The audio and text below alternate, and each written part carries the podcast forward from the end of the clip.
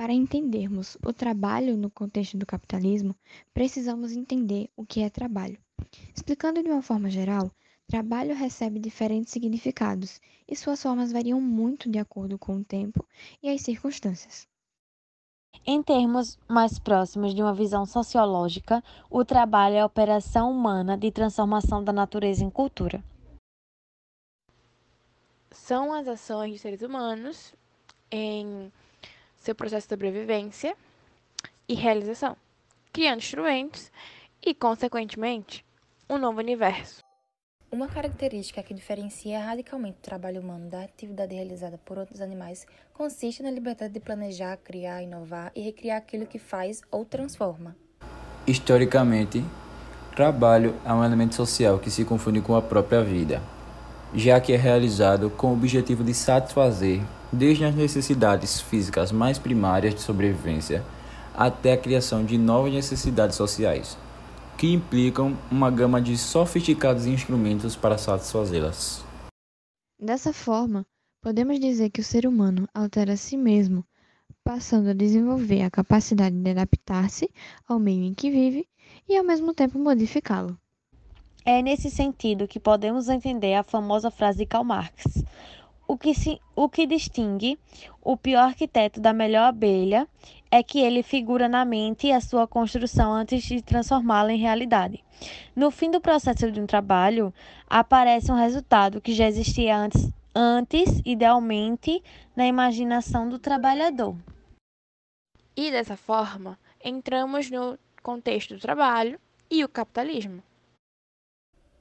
A característica fundamental e geral do capitalismo é a existência de acumulação de lucro vinculada à existência de trabalhadores assalariados e das atividades comerciais e industriais. Em termos de classes sociais, o capitalismo pressupõe uma classe de proprietários dos meios de produção, como empresas e fábricas, sendo esses a burguesia, e um grupo de indivíduos que vendem sua força de trabalho em forma assalariada a esses proprietários o proletariado.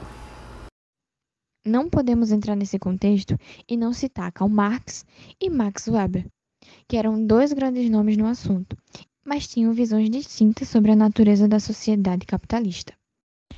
Mas talvez concordassem em uma parte, o fato de que a sociedade capitalista era e é responsável ainda por um nível de desenvolvimento das forças produtivas nunca antes experimentado pelas sociedades humanas. Para Marx, o trabalho é exatamente o elemento com base no qual os seres humanos estabelecem vínculos entre si e com a natureza. O trabalho, em sua dimensão livre, e emancipada é a fonte de prazer e reconhecimento, pois nos reconhecemos naquilo que fazemos. Entretanto, no contexto do capitalismo, a visão que Marx tem do trabalho é a de uma atividade que pode ser desumanizadora. Marx também falava sobre a alienação entre o trabalhador e o trabalho. Isso acontece por conta das condições criadas pela divisão do trabalho e pela propriedade privada visto que o produto do trabalho, antes mesmo de o trabalhador realizá-lo, pertence a outra pessoa e não ao trabalhador.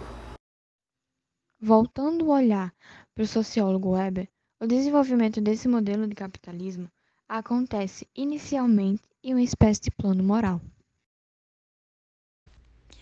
A ideia geral de Weber é a de que o capitalismo foi desencadeado não apenas por mudanças de caráter econômico, porém, com base no impacto de valores e ideias. Weber inverte a teoria marxista, pois a super, superestrutura, que é a dimensão das representações sociais e ideológicas, poderia determinar a infraestrutura. Podemos dizer que o trabalho, hoje, né, é um esforço planejado e coletivo pois vivemos a época das organizações multinacionais.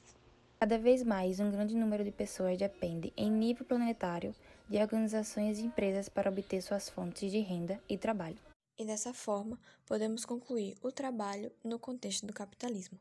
Obrigada por ouvir até aqui. Até o próximo.